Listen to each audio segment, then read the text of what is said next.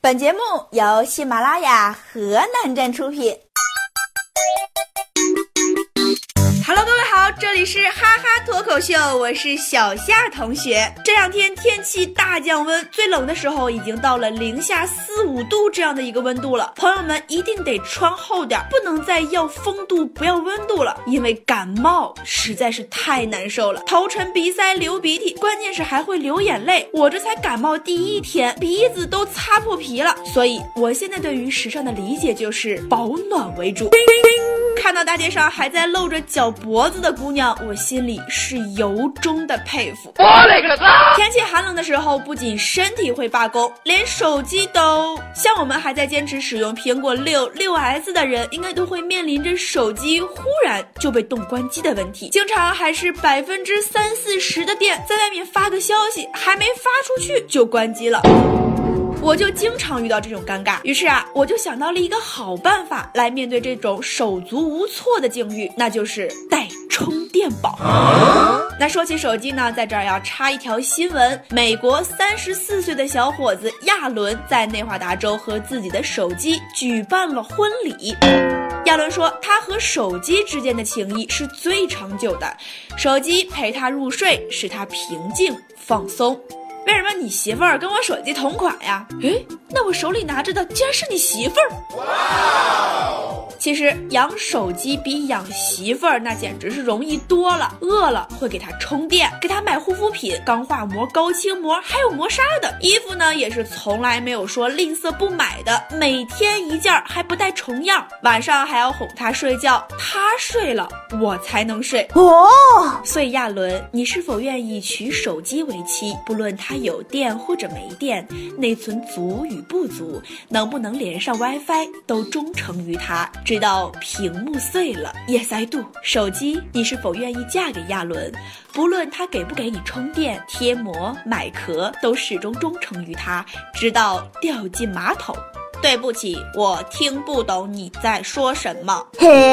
两个月后，亚伦出轨了，第三者是 iPhone 叉。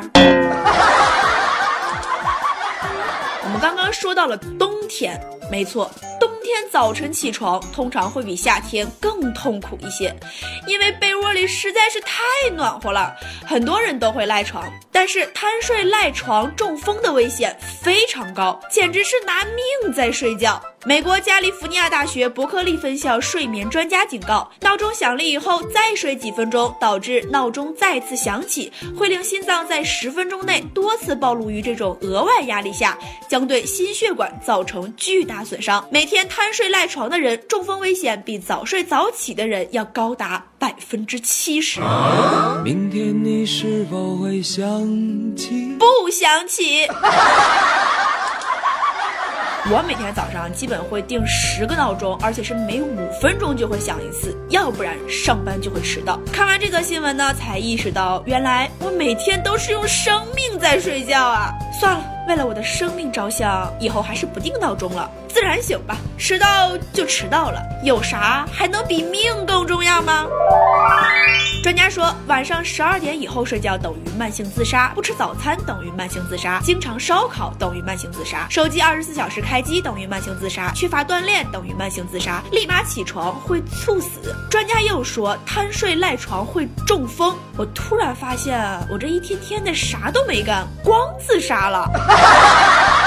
说到自杀，杭州四十多岁的滴滴司机王师傅接了一个二十七岁的小伙子。小伙子上车就问：“最高的山在哪里？”司机师傅看他手臂上还有割腕的痕迹，还在流血，于是王师傅就陪他一起喝酒聊天。等到小伙子喝醉，王师傅告知民警方位，民警赶到后给王师傅了一个大大的拥抱。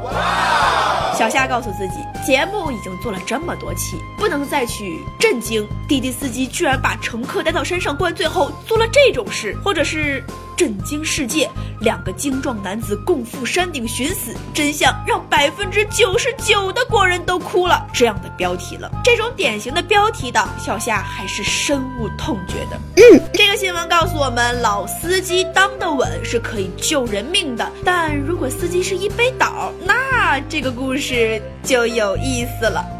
给大家说一个真实的故事，我认识个妹子，发现自己得了癌症后，开心的说了句“老娘终于要死了”，然后辞掉工作四处旅游。我们都知道她其实并不缺钱，但还是每人给她转了五百二十块。她前男友来找她，想陪陪她，但被她拒绝了。她说早就不喜欢了，不想走深情路线，想一个人使劲爽爽。前几天人没了。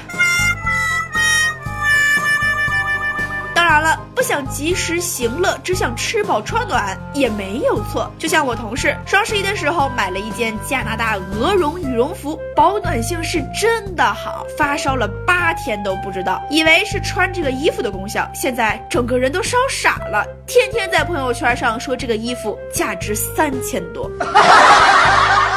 今天的节目就是这样，我去吃药喽，祝大家身体健康，生活愉快，再见喽。